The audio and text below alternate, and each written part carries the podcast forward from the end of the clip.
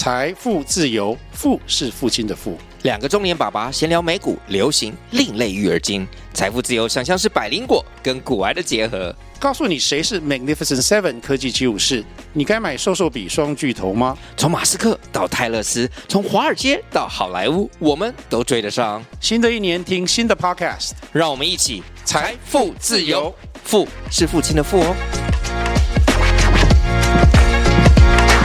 Всем привет, меня зовут Влад, я из России и очень рад присутствовать сегодня на этой передаче. 太帅了，没有一句听得到。还有个 ICRT 哦，糟糕。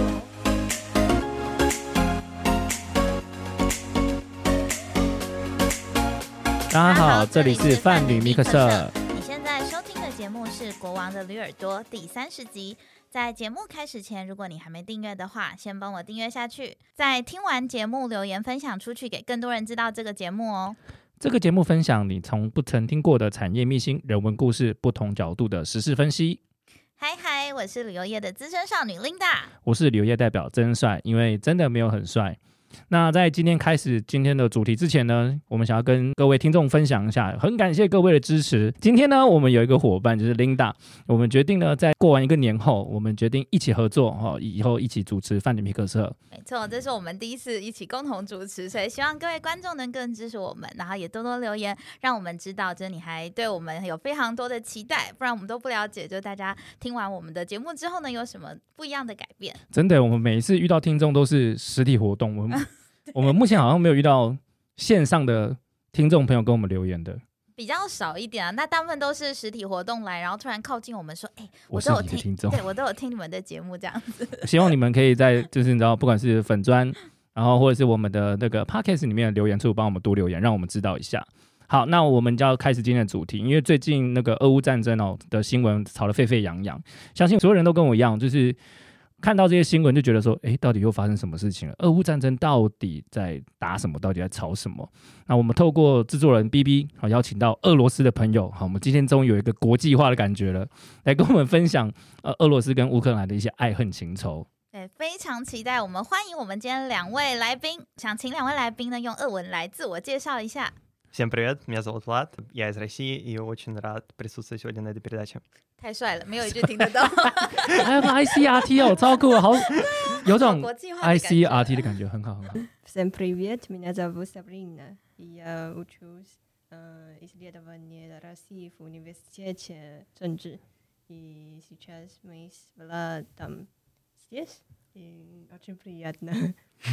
哇啊，我完全我第一次听完， 因为以前你知道，其他种语言你大概都可以抓得到一些你知道断点，你可以补话。你们刚刚讲的那些东西，我完全不知道怎么插话。我觉得俄罗斯语听起来非常的优雅，而且舌头需要非常卷才有办法，就是做发音就翻译一下。啊，对，那，好好好先翻译。请问你们刚刚刚刚讲什么东西？呃，我刚才说我大家好，我是弗拉德也，Vlad，我的俄文名字，对，Vlad 然后我是来自俄罗斯，然后今天很高兴啊、呃成为这个节目的嘉宾。然后也是我们的荣幸，也是我们荣幸。你是我们第一个外国人来宾，对，应该是吧对对对，对对对。非常对对对非常谢谢，期待谢谢你们的邀请。我刚刚说我的名字叫 Sabrina，然后我现在在政治大学念二研所，俄罗斯研究所。然后现在我跟 Vlad 在这边，见到大家很高兴。很高兴欢迎你们，真的欢迎你们，真的欢迎你们两位，真的不用这么紧张。我们今天虽然我们的主题有一点，你知道，就是沉重，对，哇塞，哇，我拉的的，你知道，沉重，用词非常的精确。他比我们台湾人很多台湾人的那种用语都用的更好。我我觉得这样是很好的，我觉得这样很好。我当然我们今天聊的非常沉重，但我们希望可以就开开心心的，不不不，这件事不是开心的，就是我希望用轻松的一一点的角度，先让他了解一下哦、俄罗斯到底一的一些你知道，就是我们不熟悉的一些文化，嗯然后我们才聊一下为什么今天发生这些事情。对对，所以两位就不用紧张，那 Sabrina 你也可以勇敢去讲。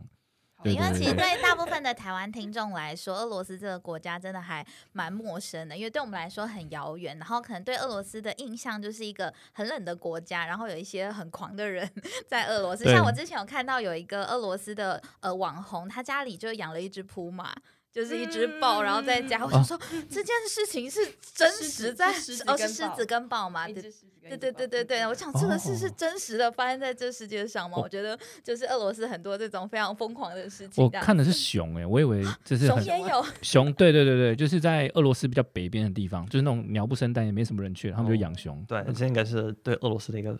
非常典型的刻板印象。哦，我以为会说我们在家里养熊，我以为他跟我说这是 classic culture，我想说哇塞，真的假的？哦，不是哦，刻板印象。害我期待了一下，害我期待的战斗民族会带来一些你知道不一样的 战斗体验。好，那我我们先开始问一些比较简单的问题，就是我那时候一听到就是你们要来的时候，然后我就想说有一些我们现在问的这些就是刻板印象，都是从网络上搜寻来的不是我，不是我。OK，就是第一个就是我想问一下，俄罗斯方块真的是跟俄罗斯有关系吗？呃，算是吧，因为它是一个苏联程序员发明的，可是他后来移民到美国，所以可以说是有吧。那你们会玩吗？会现在应该没有什么，就什什么什么以前有，哦以前有。我说，所以这也是就像你们的国民游戏，就像大富翁哦不是不是不是不是不是我觉得蛮多俄罗斯人都不知道是在被俄罗斯人发明的。真的假的对哦 那不会看到这游戏觉得说很熟悉吗？因为是北京，不就不会不会不会。那我想问，俄罗斯方块的俄罗斯文真的是国民在加可能方块这个字吗？呃，没有，哦我们也叫 Tetris，对对对英文好像是 Tetris 对吧？对对对对对我们也叫 Tetris，但是就是因为没有发音。对，就那对，那为什么台湾人要这样？就是我那时候奇怪的翻译，对就像俄罗斯娃娃一样，它不是俄罗斯的娃娃，它是有一个单字那样。哦，OK OK 哦，这个这个，但是因为这个我比较能想象得到，就是因为俄罗斯娃娃，我们就可以想象它是单一的那个，就是嗯可以一直叠的，是吗？是可以一直叠的那个玩具。对，因为我但是因为俄罗斯方块会让我们觉得说俄罗斯的方块游戏，我一直以为是这样子，就像你知道蒙古没有烤肉一样那种感觉一样，我是 是台湾人的误解。对对对对这种感觉，但实际上感觉真的还好。那像另外一个就是在俄罗斯还有乌克兰的女生，是不是都非常的漂亮，或者是说男女的比例是差非常多的？这题就是我问的了。对我帮他问的。Sabrina，你觉得怎么样我是？觉得俄罗斯人真的很漂亮，就是因为在比如说像在莫斯科那种大城市，他们当然就是装扮打扮的非常漂亮，所以在街上就像看选美比赛，不然不管你在地铁站或是在百货公司或者在红场，但是比如说你去其他其他的城市。但你也可以看到她们本质就是超漂亮，她们本身就已经很漂亮，她们还要再打扮一番就更漂亮了。对，因为印象的就是这两个国家的女生都是肤白貌美、大长腿，就是可能是原本的基因就非常好，就是就是在我们呃以我们亚洲人的审美观来说，真的就是这这两个国家的女生真的是非常非常的漂亮。嗯，你有种就是你知道，就是太久没有看到来宾，有点 兴奋，不知道该怎么。不是因为我看到布朗的的表情就觉得嗯好还好吧，就是这个他可能习哦，我惯很习惯但其实看 Flood 看其实听众听不到，但呃看不到，但是我觉得他其实也算是肤白貌美。貌俊的的的没的的没有状态啊。欸所以俄罗斯男生也像 Vlad 这样吗？的大部分都是很壮的那种，很壮就的就，是很练的有很有肌肉的这样子对。不辣的在台湾算天看起来很凶恶看起来很像俄俄罗斯黑帮，就穿的那个 Adidas 有没有蹲在地上吃瓜威胁性子喝八嘎的那一种不辣的其实在台湾看起来像天才他确实长得很帅，怎么样？其实并没有很认同这件事，没有没有没有太习惯。了没有，真的没有，很好，呃，很普通，很普通。谦虚了，在俄国人的眼里，我觉得我算蛮普通的。对啊，然后刚才呃，你问关于男女比例的话，我可能我不太了解，但是俄国我专门去查了一下，然后好像男生占呃六十四 percent，然后女生是五十四。哎男男男生是四十六，女生是五十四，所以哦，其实也差不多来拯救一下俄罗斯拯救一女生 不。是都差不多，我去拯救个屁呀！没有啊，你看有差差不多十 percent 吧。而且俄罗斯人很多啊，那个对下去那个数字就很大，对对对。哦哦，哇！哇塞哇塞！我听第一次听到人跟我用量体来跟我说，你很有机会哦，在这个量体里面，可能有一两百万人，就是毕竟你们是两千三百万，但这个十趴可能就已经有快一千万，你应该是很有机会找一个这样子这样。被来宾看不起。他给你指引一条明路，他不是看不起，他是一种就是关心的一个。我知道我们听众也有一些很需要了，就是大家一起让伙伴们一起上。一起到俄罗斯有没有？我 我有我有我有听过，就是在俄罗斯，就是当然有几个是听 B B 分享。第一个就是因为我们在问男女比例的时候，他就说很多政府单位，就是公家单位，嗯都是老阿妈居多，这是 B B 说的，就是比较老了，就是我没有觉得是，我觉得是这样。我觉得有可能是因为他们，嗯，就是蛮多女生，她们想要在退休可以退休之前换嗯一个比较轻松的工作。因为 Sabrina，你去过俄国对吧？你应该有观察到他们他们的工作效率其实很低，啊，我对啊，所以他们哦。对一般都在闲聊或者在喝茶什么的。哦，所以国家机关对于一些长者来说是非常友善的，因为他们的步调很慢，然后可能收入也还不 错嘛。也没有错啦。哇，你很会说话呢，不愧是主持人呢，比较友善比较友善是不是？OK OK，这是一个很神，所以大部分哦，所以年老的不是就是长者。年长的一些就是 工作人工作的人都会做一些比较轻松的工作，没错，所以在政府单位就相对的会比例是比较高的。对，对所以年轻是这样，嗯，那呃年轻人年轻人都会有吗？在打拼啊，他们在努力赚钱。就可能不会想要待在对啊，应该这跟全世界年轻人都差不多啊，没有，台湾年轻人，也很轻松。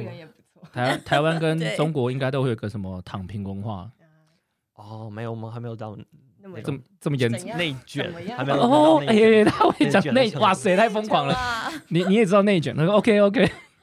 这对，所以其实我一直都原本因为对于俄罗斯想象没有去过，所以我一直都想说，哇，路上你知道，就像刚刚 Sabrina 讲的，就是橱窗，嗯这种就各 各各地美景，你不要那样看我。然后我也一直以为就是呃，可能在就是公家机关里面，就算年长者比较多，但我想说应该都是男性比较居多，因为在很多你知道比较集权的国家里面，还是嗯会放给男生比较多，但你们反而是女生比较多。对，因为女生本来就更多接，触到的都是基层公务员吧，嗯大部分都是基层公务员。哦，比较高阶的可能还是以男性掌权为主这样子。了解了解了解。那另外还有一个就是关跟食物有关的问题，就是像呃罗宋汤是不是来自于俄罗斯？其实我觉得这问题，俄罗斯跟乌克兰吵非常久。哦，是真的有在吵的，对啊，对他们会看到罗宋汤就会说这是我们的，这是我们，这不是没。错，对，但是它其实，呃，我不知道你有没有了解历史，俄国的历史，就是在基辅罗斯，就在古代的时候，嗯嗯，那个时候他已经已经有这样的菜，哦，所以准确的说，它应该不是俄国的，也不是乌克兰的，它是东斯拉夫人的菜。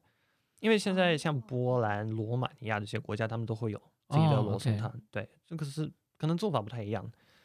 对，就是。而且因为我们的菜，我觉得不是很丰富，对啊，嗯这就是嗯为什么俄罗斯人一定要坚持说是我们的，对啊，没有罗宋汤的话，就好像是什么都没有，没有一个代表性的菜，对，你这样好像在暗示某一些比较寒冷地区的国家，他就会特别炒这种你知道料理文化，嗯，就是某几个。对对对对对，目前在全世界。那我很好奇，是如果我们去俄罗斯，你一定会推荐我们要吃的一道菜是什么？对，我觉得就是俄罗斯。就，是罗宋汤、为什么？哎还有布林饼，布林嗯饼。布林饼对没听过，布就林饼叫布林嗯，饼吧就，布林饼，就像哦法式的薄饼那样，但里面会有不同的酱料啊，对酱之类的。了所以它是解了解。甜的吗？它要看你要叫什么样的馅，哦，对，有些人喜欢讲鱼子酱，那这样就会比较咸。有钱。哇，好好高因为级不好意思，我刚刚听到是鱼子酱吗？没错，鱼子酱，因为我们上个我们上个礼拜刚好过一个俄国传统的节日，叫做蟹肉节，就是蟹蟹肉的哦对蟹肉蟹肉节。然后对啊，然后这个布林饼它算是一个代表性的菜。哦嗯所以你们都是夹鱼子酱吃的吗？这么高呃，级？它就有点像我们的月饼里面，你知道加鱼子酱、蛮多人会 鸭呃蛮多鹅肝人，加，对，蛮多人加的。蛮多人会加，对。这边要问一下，但他他们可能一年就加几次啊？鱼子酱对你们来说是是奢侈品吗？算是，因为可是一般过年的时候才会吃，或者像那种大节日。哦，但俄罗斯不是也产鱼子酱吗？哦，远东那边会，从里海吧，嗯，是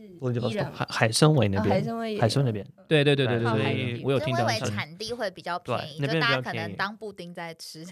差差不多，真的真的是这样，差真的是这样，对，我也哦，真的有一个不是迷失了，不是不是不是，这里很扯哎。是真的这样的。好，那我如果去俄罗斯，这个就变成我的那个 checklist，就是把从海鱼参崴开子酱当成布丁吃。可以这个真的是，我我我我会想尝试，我会想去欸，就我光是想要补充一下，好就是一定就是黑色的鱼子酱是品质比较好的，对这个我知道，红色比较 basic。有红色，对，有红色的，红色就是随处都买得到。对红色是日式料理上那种红色不的那种是不是不是鲑鱼 卵，啊，不抱歉，对，不一样。不一样但台湾好像很少吃到红红色的没有看过红色的没有，但那就是大家要吃黑色的，就是哦，所以你在俄罗斯有红色的我，我觉得大部分俄罗斯人买不起，嗯，哦，所以他刚刚讲的鱼子酱是黑呃红色的是的，红色的，对，哦哦，OK，所以那个是比较 normal 的品对，质的普。遍的。哦，哦，OK OK，但好跟黑色吃起来有差吗？我觉得没有差，我觉得没有差，我真的觉得没差黑色，的，可能是 没吃过黑色的。好，那我们刚刚聊了比较轻松的话题之后，我们现在比较想问一下，那今天就是俄乌战争到底为什么要打起来啊？到底为什么要一定要发动战争？嗯，就这个，请你们这个我分享觉得一下。可以可以讲很久哎，可以，没关系，我我们两个小我有两个小，时没有了。我们都非常哦，就是从你口中就是跟我们而分享且我们也不能丢我们俄罗斯研究所的脸，所以一定要讲的很很 detail 这样子。应该很应该不会有俄罗斯的朋友们 不是啊在听你老师啊，老师，俄罗斯研究所的老师可能会听啊，老师为什说不定会听听到。为什么要听我们讲话？哦，OK，没关系，那就以个你个人而言好了。OK，我们有两个小时让你慢慢说，没对对对关系。我我觉得背后的原因可以追溯到二零一四年啊、因为那个时候有一个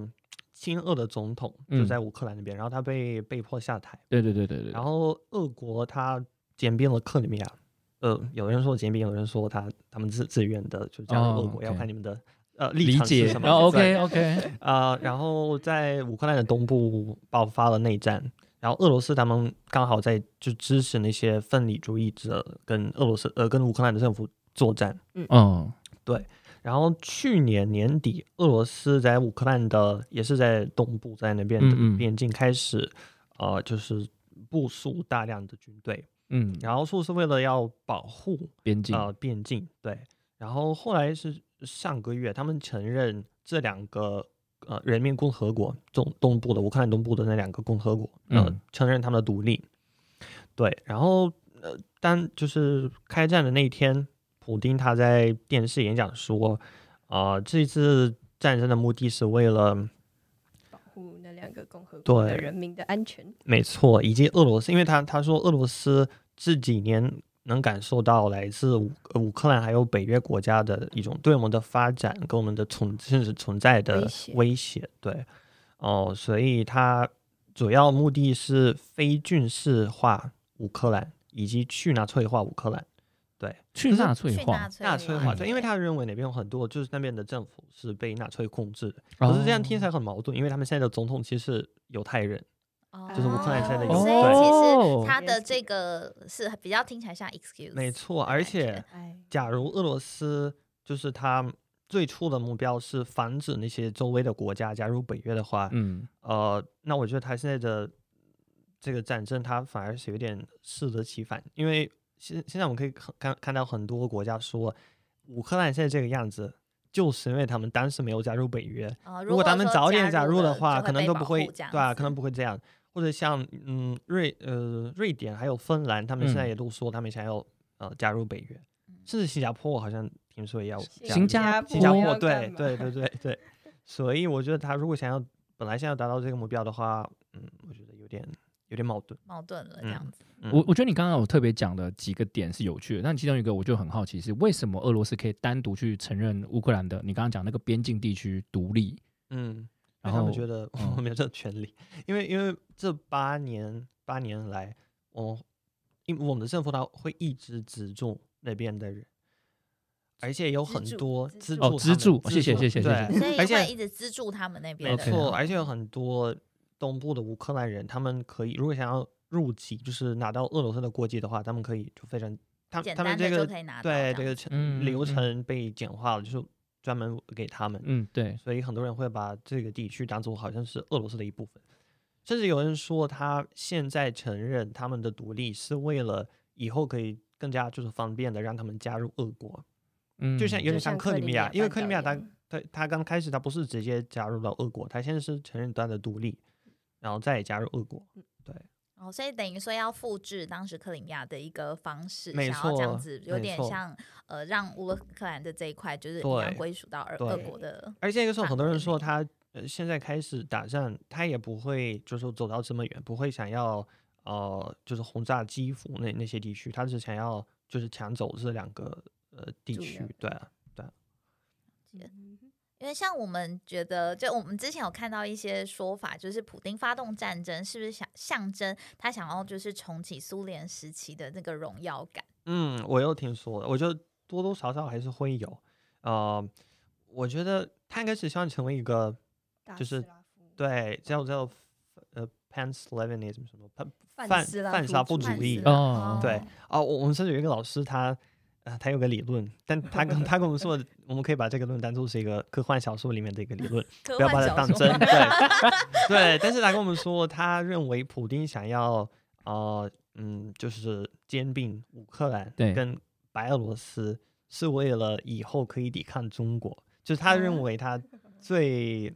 就是他的敌敌人并不是呃西方国家，而是中国。对，哇，这个老师用出了一个阴谋论，然后跟他讲说我在写小 说对，，这是小说，所以他是阴谋中国带走，是不是？还是 怕被谁带走？也也不是阴谋论啊，但他就是一个合法猜想，就是一种猜想。哇塞，很勇敢呢。嗯，他人在台湾是一个，我觉得是蛮安全的地方。他为什么要这么害怕于，就是说这是一个呃小说的一个猜测？谁没有谁知道？毕竟苏联在冷战时期，苏联也拍了很多你知道间谍啊什么的，他也怕。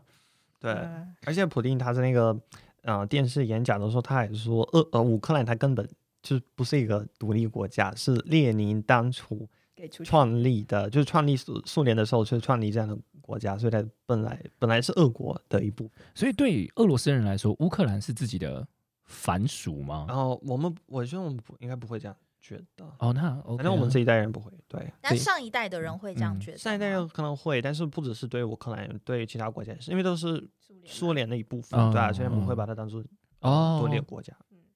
有些老一辈会这样会觉得都这次曾经都是我们自己的国家这样子的感觉，。没有必要分这么细。我我自己反而比较好奇啦，对，嗯因为嗯，俄罗斯比较像是苏联后解体的国家，但在苏联时期的这些长长辈们，他们认为这些人是我们是一个国家，还是我们是在一个体制底下的？就是你知道呃就是，邻在居们苏联的时候还是现在，苏联的时候，苏联的时候会觉得是一个国家，对，所以哦，所以才会造成他们你你们有呃俄罗斯有些长者们才会目前没才会觉得对对对，而且而且苏联的时候有很多俄罗斯裔，他们也会就是生活在那些国家，像乌克兰、嗯乌兹别克斯坦、哈萨克斯坦那边有很多俄罗斯人。那个时候，嗯，后后来苏联解体之后，有些回去了，就是搬到俄国，但是有些留下在留下留在那边。嗯嗯，因为都嗯是在很附近的地方，我想就是双边的人民应该有很多的交流。很多很多，特别是跟乌克兰，乌克兰应该是最多最多的。对，白俄罗斯也算，但是白俄罗斯因为他们人没那么多，所以没那么明显。但是乌克兰真的很多，基本上每一个人都有，要么有朋友，要么有亲戚在那边。然后像很多乌克兰人会来我们那边，呃，上学或者工作，嗯还有很多艺人，俄罗斯的艺人都是乌克兰人，哦对因为他们会，因为我会觉得可能我们的市场比较大，嗯，就是比较更容易出道什么的，所以他们会跑到俄国来发展你。有没有觉得他在分享这一段的时候，其实很像台湾的？台湾跟中国的关系，对因为嗯在这次战争里面，其实很多新闻就有提到，就是嗯乌克兰跟俄国、跟台湾、跟中国的嗯关系都非常像。因为在台湾现在也是，呃，我们身边都会有一些人在中国工作或是在那边生活的人，所以就是在这个说法，我觉得蛮。蛮有趣的，是有一个说法说，普丁发动战争是为了救民调，但我觉得跟刚刚聊的这件事情有点冲突，因为如果说这两个地方的人民都非常的友好，可能有很高度的一个互动，那发动这样的战争，真的对民调会有帮助吗？呃，我也有听说这样的说法，我觉得是，我觉得有，因为我我听一些呃分析人士说，他本来他们他们认为他本来希望可以达到啊、呃所谓的克里米亚效果，嗯因为克里米亚这件事之后，他的支持率真的直接冲破嗯嗯冲破新九十 percent，对哦对对对对对，所以他有人说他本来希望可以花一两天的时间，然后很快的把那边的政府推翻。嗯，然后对啊，然然后大家会觉得普丁有多么棒、多么厉害什么的。可是现在看来，看样子好像对有点。困难的。因为我觉得这种感觉很像是，不好意思，我现在讲的这种话可能是刻板印象，也不要生气，就是 有种就是战斗民族的那种血意在沸腾，只要我去做出一些比较强烈的国际行为，嗯好像我的呃国民们就会觉得说，我好像在我是一件很威武的事情。我不知道这件事情对于俄罗斯人本身，对于看普丁，就是这个总统还是总理还是总统？总统总统呃因为普丁他很会包装这个行为，对对对对对对对。非常好的理由，让大家觉得对，我们就应该要做这种事情。但是全国性洗脑哎、全国性的话，是，而且因为当你的 就是国内的政策可能不是很好，你就只能靠外交来。他比他讲出一个比你知道战争还可怕的事情，就是其实就是因为其他东西没有做好，所以我们才需要靠比较强力的外交手段。没错，对，所以你们认为战争行为是一种国际的你知道强力外交手法？很多是一个嗯手法没有错。嗯，你们好像在暗示你知道美国早期会送叫民主快乐送，送到各个国家那种感觉一样。就现在你们也认为是类似啦，感觉上就比较像确实是一个手段，就像了解。美国进军阿富汗对，啊，而且蛮多人都会，就他们会拿美国来合理化我们的行为。因为美国也出兵，为什么我们不对啊能出兵呢？对啊对啊大概就是这样。嗯哦，就是一样你们没有资格批评我们，对，因为你们自己也这么做。嗯好好幼稚啊！抱歉，抱歉，我真的真的觉得有时候 但我觉得的确这是国际上很容易被发现的情势，就是同理化别人这么做，为什么我不能做？我觉得好像是有点像俄罗斯比较容易被冠污名嘛？为什么美国出兵，他们就是世界世界的一个警警察察？对对，那为什么俄罗斯去就不是？所以我觉得这真的也是一个刻板印象，或是对于大就是国台湾人的一个认知啦。因为我觉得国际嗯上其实这分了很多派，但是我觉得嗯大部分的台湾人可能对这件事情非常的不理不了解，所以可能从我们。从的资讯得到的层面是比很不了解，就是这件事发生的前因后果这样哎、子。我其实我蛮我自己有点起鸡皮疙瘩，就就是冷了吗？不是当然也不是啦，就是我觉得在这个聊的过程当中，就是因为过往，其实我觉得以舆论立场来说，尤其是台湾，都是一面倒认为，当然反战呃战争是真的不好的，但其实，在透过你们聊聊呃，在我们聊天的过程当中，其实就会发现了，其实就像我尽管我觉得很幼稚，但像琳达刚才就说，就是为什么别人做可以，我们做好像是被小偷，我们就是抢匪、强盗一样那种感觉。其实我觉得真的有不一样的声音出现，我自己是觉得蛮惊讶的。嗯。原来这才是哦，原来这才是不同的，你知道样，也有可能有不同的样貌。当然不是说支持战争了对对对。而且其实反战的人是属于少数，在俄国。啊？像这几像这几个礼拜，有很多年轻人出来上上街抗议，对，然后这段时间有好像有一万多人被抓，因为这件事情，然后像 Facebook、Twitter 什么的都被封封了，封被封锁了，就是因为这嗯件事，嗯嗯对啊。然后他们还通过了一条法律，呃、好像不能，我们现在不能说这是对，我们不能把这件事情呃叫做战争，它它是一个军事事行行动动，特别军事行动。哦，对，他的说法是，就 是在普丁的讲稿里面，他的确叫特殊哦军事行动，他没不叫做发动战争。所以像我的父母，还有可能更老的一辈，他们真的会认为他说的，就是他们会相信他的一切，就完全是被洗脑了。他们他们会觉得，啊、如果我们现在不去行动的话，那可能过几年，像北约或者甚至乌克兰，他们会入侵俄罗斯。到底谁会打你们呢？我也会想问俄，罗斯这么强大，对啊，而且像像我们开战那些的北约国家，他们就说我们不会，就是我们不会加入，因为他也就没人敢跟我们打战，对所以我啊觉得这样很嗯有点不太合理。我我自己就比较好奇说，因为现在所有的军事行动都是因为普丁而起吗？普丁是决策者，没错，对，但我说在以前，在普丁，因为普普丁有曾经就是不是总统过嘛，我记得德维杰夫有吗？那段时间吗？就我不是那么抱歉，我不是那么 对对对对对对因为我我就我知道普丁他可以，他现在已经是超级大总统，如果没理解错的话，嗯。因为有你们有个制度改变，他只有再回到呃类似副总统的职位的时候，对哦，那个叫总理，嗯对他只有回到总理的职位的时候，好像没有这么侵略性的发展外，好像其他时间有啊，都有因为。零八年也是侵入乔治亚他刚哦好他他那个时候刚好是他总理。他那时候是对总理，总理，对听说是他主主导的，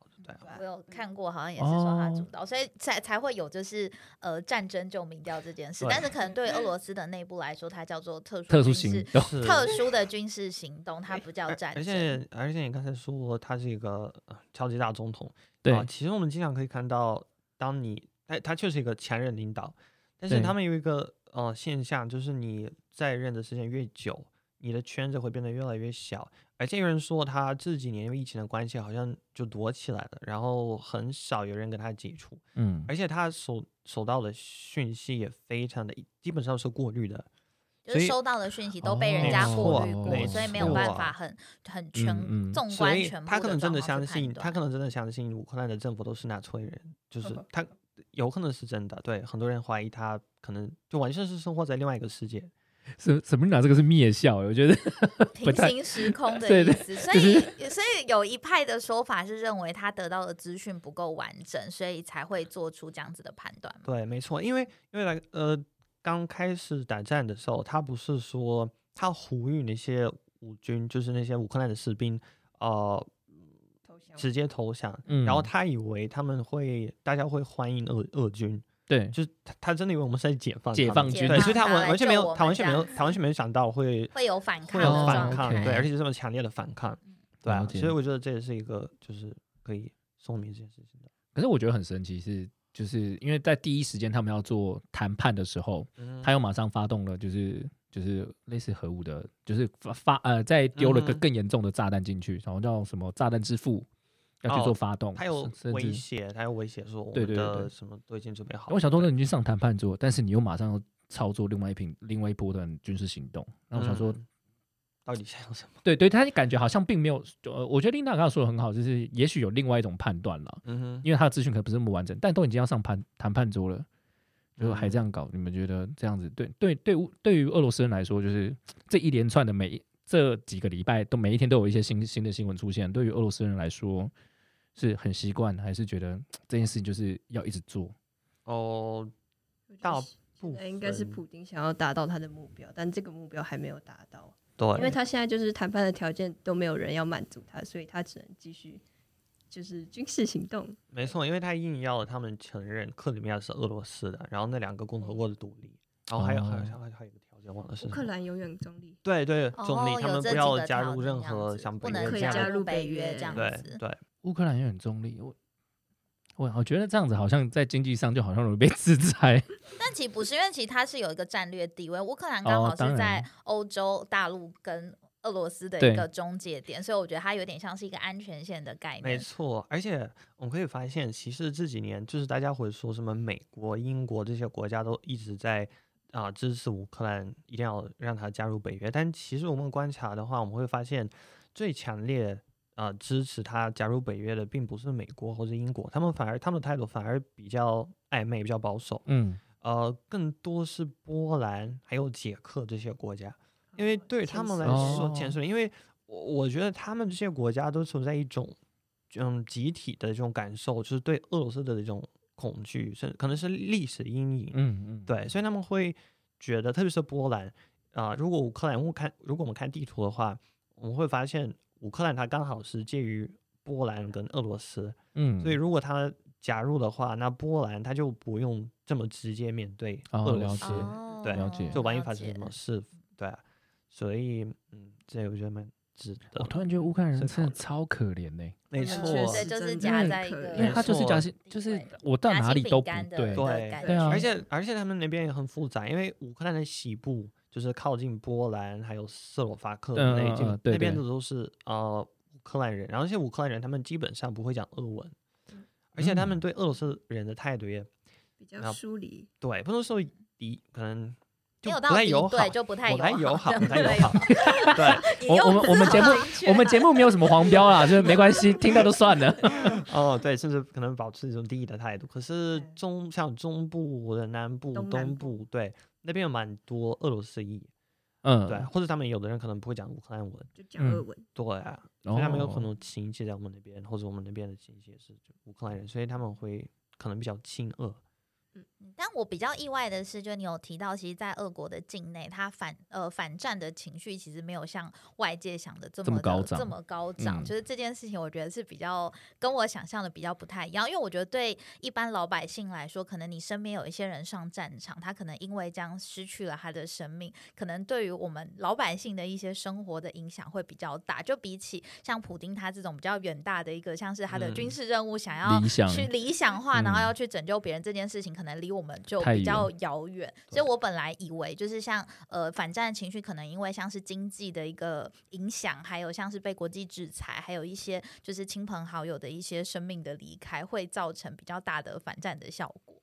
哦，我以为我也以为会这样，因为我我甚至有听说过一个故事，嗯，就是有两个姐妹，一个一个两个都是乌克兰人，然后一个搬到了俄国，然后这边生活了十五年，嗯，然后当开战的那一天，呃，当基辅被轰炸的那一天，嗯啊、那个姐姐她坐在地下室，然后那个妹妹给她打电话问你们那边的情况怎么样，就到底发生了什么事。然后她跟她说，俄军在轰炸我们。然后那个妹妹说啊，你疯了吗？就是明明是乌克兰，明明是乌克兰在自你们自己轰炸自己，我们怎么可能会轰炸你们？哇，对，哦，真的是就完全说不通，完全说不通。对对对对，然后有蛮多这样的故事，但是也有嗯、呃相反的，我我有看过一个影片啊、在乌克兰的东部，就是俄罗斯的坦克，然后他去没油没有了，对，然后有开但停在路边，然后有一个呃乌克兰人的车，对，然后他问他，哎，你们怎么怎么回事？发生什么事？要不要帮忙？是不是？然后他说我没有有没有有，然后他说啊，那你们有没有绳子？我可以把你拖到俄国那边。然后他们两个人都笑了，所以其实普通人之间的这种关系，它也很 还是友好的，对啊很友好对的就是像，因为可能文化的形形态其实还是蛮相似，就是两国的交往很交往很很密切这样子，所以反而人民跟人民之间没有这么多的一些呃对于军事的这种敌对的对感对，觉但。是现在嗯我觉得每天都在恶化，所以现在真的很难想象，就是这件战争结束之后，我们应该怎么去修复，就是两国之间的关系。对，其实这也是我们之前就想问，是说就是我们原本期待俄罗斯人其实反战人是多的，虽然我们刚刚听到了一个另外一个，我们以为对所以我们那时候就想说，当然我们就会想说，乌克兰人会不会也可能因此而仇视了，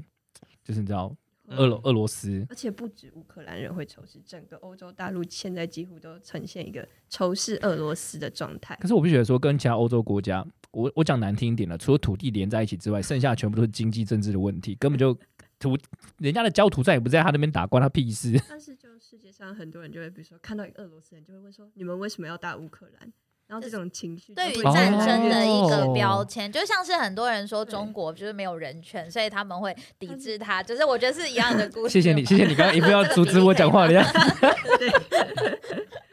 对，我我能，我觉得对，其实我自己觉得这样打起来啊，不管是对乌克兰是一个伤害，对其实俄罗斯人来说，其实也很多对。很大的标签呢。嗯，对于你们来说，所以你在现现在在台湾也很常被在台湾倒是不会，在哦台湾我只有一次去参加啊、呃就是反战的一个会抗议活动，嗯嗯，然后嗯。因为那边都是大部分参加的人都是一些东欧人，然嗯。后每次有人问我我是哪里人，我会说是俄罗斯人，然后他们嗯。就就不太不太敢跟我讲话，我觉得嗯 就是能够明显看得出来他。态度改变了，对啊，对啊。啊，可是这样子，但是台湾我觉得还好，就台嗯。湾人还好，但我有一些朋友在呃欧洲留学，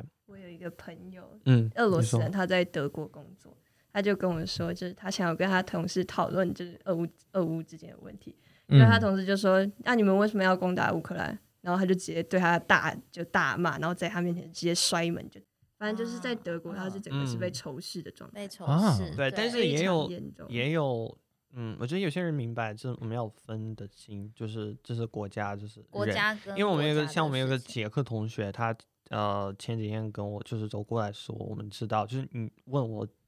这几天怎么样，然后他说我们知道是呃，就是俄罗斯人没有没有什么错，这都是你们的政府是普丁，巴拉巴拉巴拉巴拉，对啊，所以我觉得还是嗯，大家还是比较理性的去看待这件事情嘛，部分人是大部分对人是对对对忘了。但是我嗯觉得这个情况并没有，大家好像都不太这样想。对，因为我觉得我们到现在还没有走出冷战时期的，就是呃西方人对俄罗斯人的这种态度、这种印象。哦，这我倒是蛮所以现在是反而在强化这种刻板印象。有人有人想解，有人想摆脱，有人想加强这样的印象，真的是很而且 听起来很过分网上可以看到一种说法，就是很多人会指责俄罗斯人，为什么你们什么都不能做？为什么你们呃不能推翻你们的政府之类的？可是我觉得这样的说法真的很、哇很，你嗯，去当俄罗斯人啊？有点就是因为真的有很多人，他们真的是牺牲可能自己的未来，他们每天都在呃上街抗议。嗯嗯，对，嗯很多嗯年轻人，然后现现在还有很多人，现我有好几个朋友，他们都逃离俄罗斯，然后去，我又听说好像这几天呃有三万人已经离开俄罗斯，而且都是那种非常有才华的，就中中产阶级。嗯那他们离开的原因是因为是因为害怕被一个是对未来的不确定性，另外一个是就是政府这几天通过了很多法律，它可能会影响到他们的工作、他们嗯的嗯嗯，生活、他们的就是甚至是人权，因为你现在就我已经说了，你现在不能啊、在网上公开的说，就不能支持乌克兰人，不能说外呃战争这个坏单话词。这这个词对是你不能你不能捐钱呃捐钱给他们，因为这都是算是背叛呃你背叛了俄罗斯，然后这会么严重的词啊，对，然后会被抓，没错，没错，没错。背叛叛国贼对，叛国，叛国，对，哦那真的蛮严重，因为我有嗯看到新闻说，就是俄罗斯境内的 VPN 下载量就是暴增 一千两对，一千两百 percent 的对啊，我们为数这几天为我们剩下的为数不多的独立媒体，基本上都被被 close 被对掉了这样为数不多的，对。那嗯但其实，但如果说是在国外的，呃，就像你跟你嗯在俄罗斯境内的一些朋友的联络，这还都是算顺畅的吗？会有因为就是这样子的控制没有，会现在被还还被限制现在吗没有没有被限制，目前目，前没有。暂时对，暂时暂时还没有。那我我想问一下说，呃，其实我觉得这样听起来，呃，乌俄战争不管在对于乌克兰来人乌克兰人来来说，或是俄罗斯人来说，其实都是一种标签化，一种我觉得是一种伤害，尤其在国际间。那你们有预想？我我觉得你们可能大概猜一下说，就是你们有觉得它有很快会结束吗？我觉得至少会，哦，哦因为因为这几天有很多报道出来说什么俄军啊没有粮食粮粮食粮食不够，油不够，嗯，而且嗯像我们已经说了，这个战争的目标到底是什么？你怎么对对那些普通的士兵？因为他本来普丁本来不是说是政府是政府是纳粹，巴拉巴拉巴拉，可是普通人，然后我已经说我们跟普通人的关系非常的好，嗯，所以他们你怎么解释跟那些士兵？你为什么要打这些人？为什么要打这些平民？嗯嗯，对啊，所以我觉得这有点有点难，就是他们可能不会有动力他。们自己军心都们自己会有一点不能接受这个理由，甚至有一些影片出来，呃，就是有些被俘虏的俄俄俄军，就是士兵，他们在影片里面说，他们可能都不知道他会被派到乌克兰，对、他可嗯能是在当兵，然后直接被被派到那边。虽然普京说没有，就是这些没有那些没没有那些专门的，就是军人去那边，对。而且嗯还有关于呃死亡人数的数字也有很多就是矛盾的说法，因为啊、好像根据乌克兰的他们的军事部门，他们说有已经有好几千呃就俄罗斯士兵都被呃、嗯被他们牺牲了死亡，对。可是我们的呃呃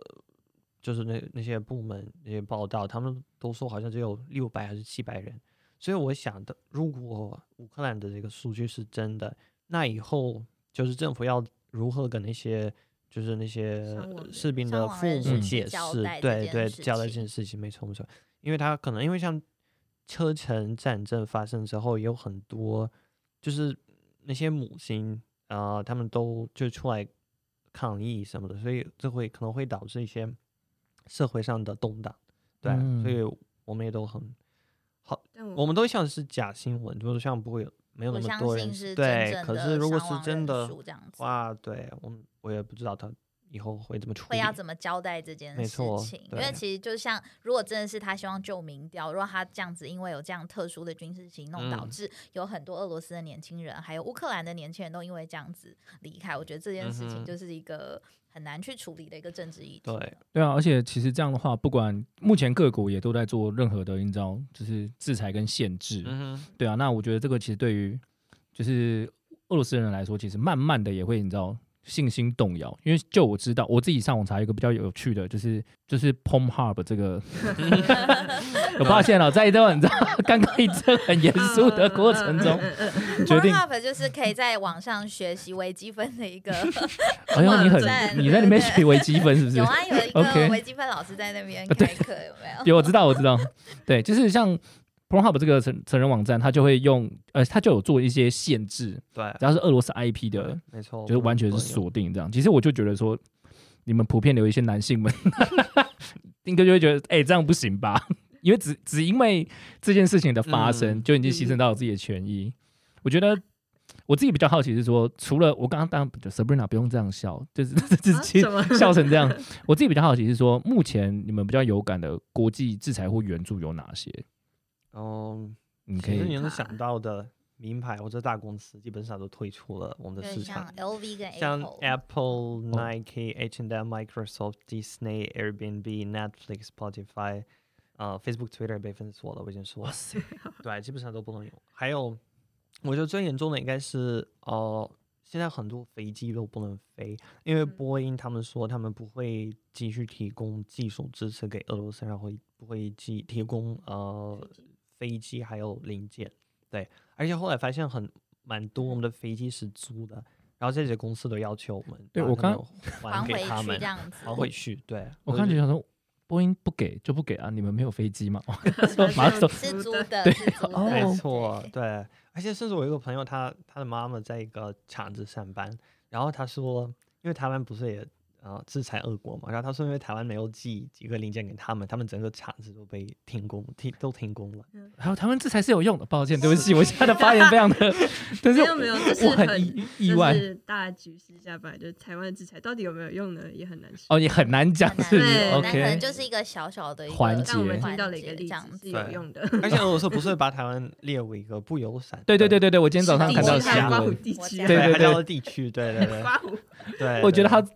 我觉得他在，我觉得很有趣是，你都已经在发只是发动战争这件事、啊特殊军事行动这件事情后，你还有时间在公关上面做这种文章，你这很厉害哎、他要做的很漂亮啊，很细节。我们是第一区，我说哇塞，你们我看到的时候，我觉得哇，你们真的是很多人很愿意做这件事情。对但其实我觉得这些制裁，他们应该不会起到他们想要的，就是这些作用。因为我我觉得美国，呃，一些欧洲国家，他们可能觉得，嗯，那我们现在制裁俄国好了，那可能那些当地人他们会出来抗抗议，然后推翻政府内乱之类的话，可是我觉得并不会这样，因为我们都知道，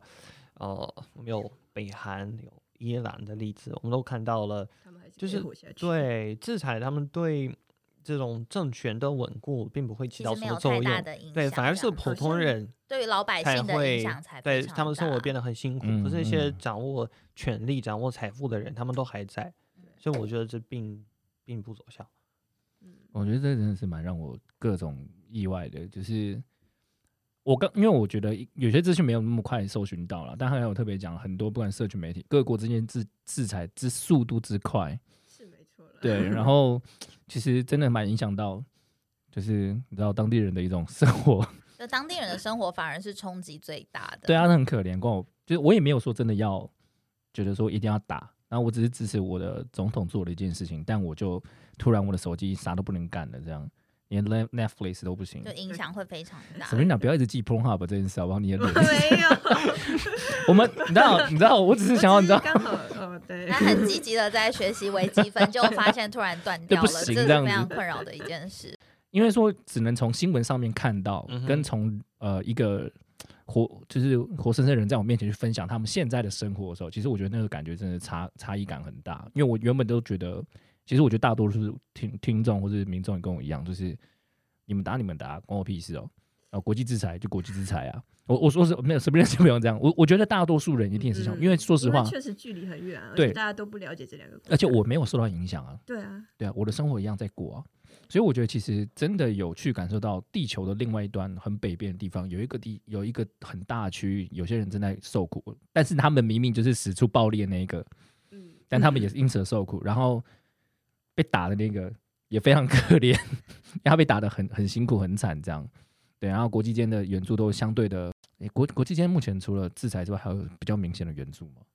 呃，所以我可以来分享像其他欧洲国家跟乌克兰有对，帮帮乌克兰，对对对对提供，庇护所啊，或者是提供什么急救的资源之类的。像我有一个朋友，他我有一些波兰的朋友，因为嗯波兰跟乌克兰很近嘛，嗯然后有大概四十万嘛，我不太确定的数字，反正非常多乌克兰人逃难到波兰，然后他就在那个庇护所有点像，比如说什么运动场的嗯那个，就是很大型的一个场所，在那边当志工，嗯，就是协助他们那个在那边安好好的待下去。哦，我觉得这哦，那其实蛮好的，对就是至少接壤的国家还有在做这件事哎、。我知道像 Airbnb 有一个计划，就是 for 如果说你需要捐款给乌克兰的朋朋友们，嗯嗯他就是他一样是开，就是假装家里有真的是 Airbnb 的一个地方可以租，但他不收任何的手续费，你就当是哦直接可以做一个捐款的途径，然后让 Airbnb 的一些房源，它可以提供就是乌克兰的难民有一些免费的住宿。嗯所以我觉得其实还是蛮多组织会愿意就是发声来做这件事情，援助的，来援助这样子。觉得蛮好的，对蛮好，的。但是同时也有新闻出来说，那就是指这欧洲国家为什么为什么当时叙利亚的难民想要来欧洲的时候，为什么你们都说你们没有地方？为什么不想用 就是对啊我觉？得这是一个问题，因为那时候其实去年的时候有很多中东的难民卡在白俄罗斯跟波兰的边境，但那时候波兰是没有开边境的。对对对对对对对，还有嗯那个你说现在乌克兰直接开了，还给一大堆庇护。一百万，对啊，现在对在波兰已经一百万，而且呃，更夸张的是有，因为乌克兰跟俄罗斯都有很多非洲学生，因为我们那边的学费可能相对来说比较低，嗯，然后那些学非洲来自非洲的学生，他们就是波兰人，他们在边境被拦住，他们嗯不允许他们入境。对啊，所以变成反而去那边念书的学生没有一个没有受到一个比较好的帮忙，这样子特别是非洲人，就是那个黑人会比，较辛苦这样子。对对对，所以这其实是牵扯到非常多的政治问题，而而且是两国友好的程度，还有就是还还蛮高的这种。对，就啊如果说是在有些，因为我听过一个说法，就是像那个叙利亚他们的的人民就是抱怨说，他们认为其实乌克兰其实还跟波兰算是比较同同源同种，可能就是比较相近的一个嗯文化，所以他们会愿意更愿意接纳他们。对，所以我听过这样子的说法。